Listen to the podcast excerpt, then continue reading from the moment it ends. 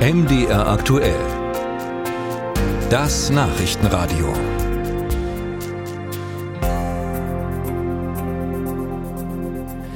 Möglicherweise ist Ihnen das nicht so präsent, weil die Auswirkungen auf den Einzelnen nicht so unmittelbar spürbar sind, aber Europa hat ein Problem mit der organisierten Kriminalität, besonders im Bereich Drogenhandel. Bereits gestern hat Belgien zusammen mit anderen EU-Ländern eine europäische Hafenallianz ins Leben gerufen, um wehrhafter zu werden gegen den Drogenhandel.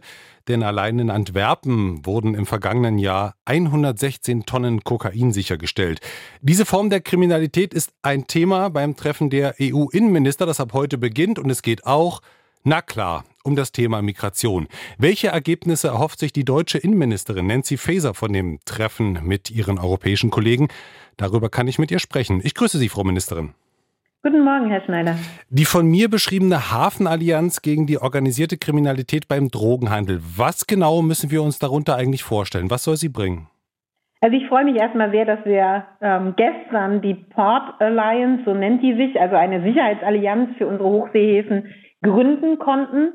Alleine national kann man diesem Druck der Drogenkartelle nicht widerstehen. Deswegen war es für uns Deutschland sehr wichtig, dieser Sicherheitsallianz beizutreten. Und auch heute ist es wichtig, dass wir ein europäisches Vorgehen gegen diesen furchtbaren Drogenschmuggel haben, weil dieser Drogenschmuggel kommt einher mit einer unglaublichen Gewaltspirale. Die sehen wir schon in Belgien und in den Niederlanden ähm, sei es durch Folterkammern, die dort gefunden wurden, bis hin zu Morden an Journalisten und auch Staatsanwälten. Und das gilt es natürlich in Deutschland zu verhindern. Nun gibt es diese Allianz, aber was braucht es denn aus Ihrer Sicht am dringendsten, um den Drogenhandel und die damit verbundene Kriminalität wirklich zurückzudrängen?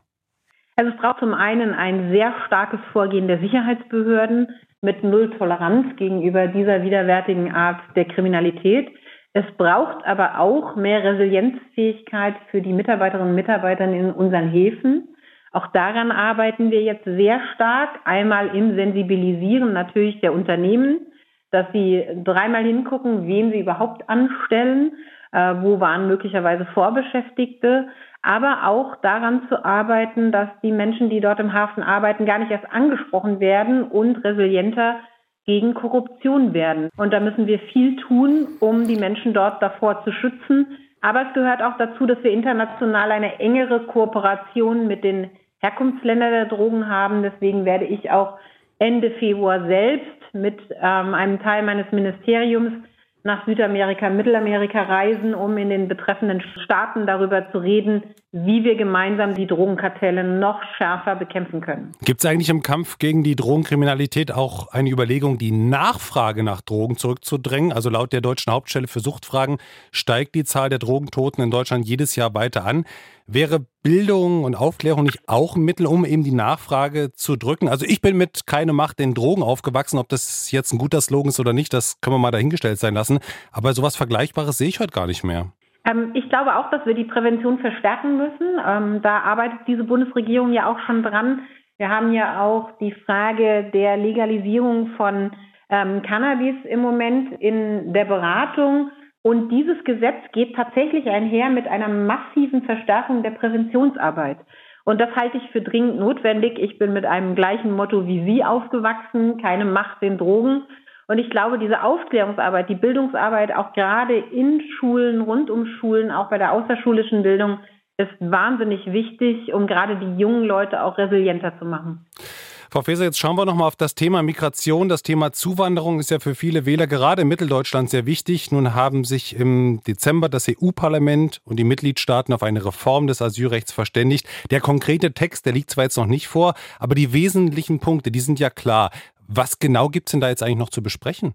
Man muss, glaube ich, zur Erklärung sagen, dieser europäische Asylkompromiss, der im Dezember tatsächlich zwischen dem Rat und dem Parlament gelungen ist, der beinhaltet ganz viele Rechtsakte. Das heißt, dieser Korridor, auf den wir uns geeinigt haben, der muss jetzt quasi in den Gesetzestexten nur noch etabliert werden. Also das sprich, es muss jemand da reinschreiben ähm, und dann können wir das so im Parlament beschließen lassen. Das ist ein ganz wichtiger Schritt, weil auch hier gilt, ähm, die Form der Migration, die wir diesen, im letzten Jahr erlebt haben oder auch 2015, 16, ähm, ist kein nationales Problem. Das müssen wir international auf europäischer Ebene lösen. Und für mich sind dort wichtige Schritte vereinbart worden, beispielsweise eine verpflichtende Registrierung aller, die nach Europa fliehen und auch ähm, derjenigen, die wenig Aussicht auf Erfolg haben, das Asylverfahren schon an der europäischen Außengrenze durchzuführen, halte ich für ganz wichtige Schritte. Und bis das EU-Parlament nun über das neue Asylrecht abgestimmt hat, da vergehen sicherlich noch einige Wochen. Lassen sich denn schon vorher Punkte umsetzen oder zumindest auf den Weg bringen? Und wenn ja, welche? Also was für mich einer der wichtigsten Punkte ist, und das würde die jetzige Gesetzgebung auch schon hergeben, ist diese verpflichtende Registrierung. Ähm, ich verspreche mir schon, dass es da jetzt schneller vorangeht, insbesondere weil natürlich jetzt die Mitgliedstaaten im vorletzten Jahr durch ähm, die Kriegsflüchtlinge aus der Ukraine, aber auch im letzten Jahr über die Balkanroute und über das Mittelmeer sehr, sehr viele Geflüchtete wieder nach Europa gekommen sind. Und man merkt schon, dass dieser Einigungswille und der Wille, auch dort Veränderungen herbeizuführen, da ist. Und bis das alles umgesetzt wird, haben wir ja in Deutschland auch unsere Hausaufgaben gemacht. Wir haben in der letzten Woche ein umfangreiches ähm, Paket zur Abschiebung, zur Erleichterung der Abschiebung verabschiedet.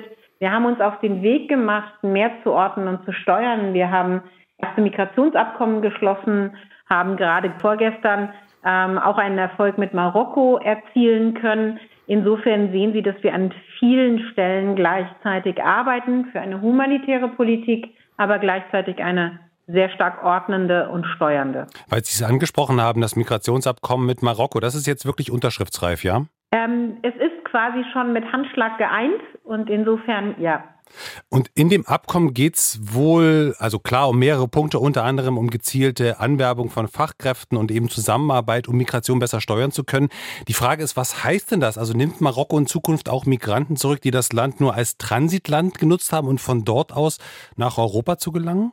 Also vor allen Dingen nehmen sie ihre Staatsbürger zurück. Das ist schon mal ein wichtiger Schritt. Und ich glaube, diese Migrationsabkommen auf Augenhöhe, die auch Chancen ermöglichen für eigene, äh, sorgen auch immer dafür, dass dann Marokko selbst auch, ähm, ich weiß, dass dort auch viele aus Zentralafrika kommen, die über dieses Land versuchen, nach Europa zu kommen, dann dort auch eine steuernde und ordnende Funktion auch einnehmen.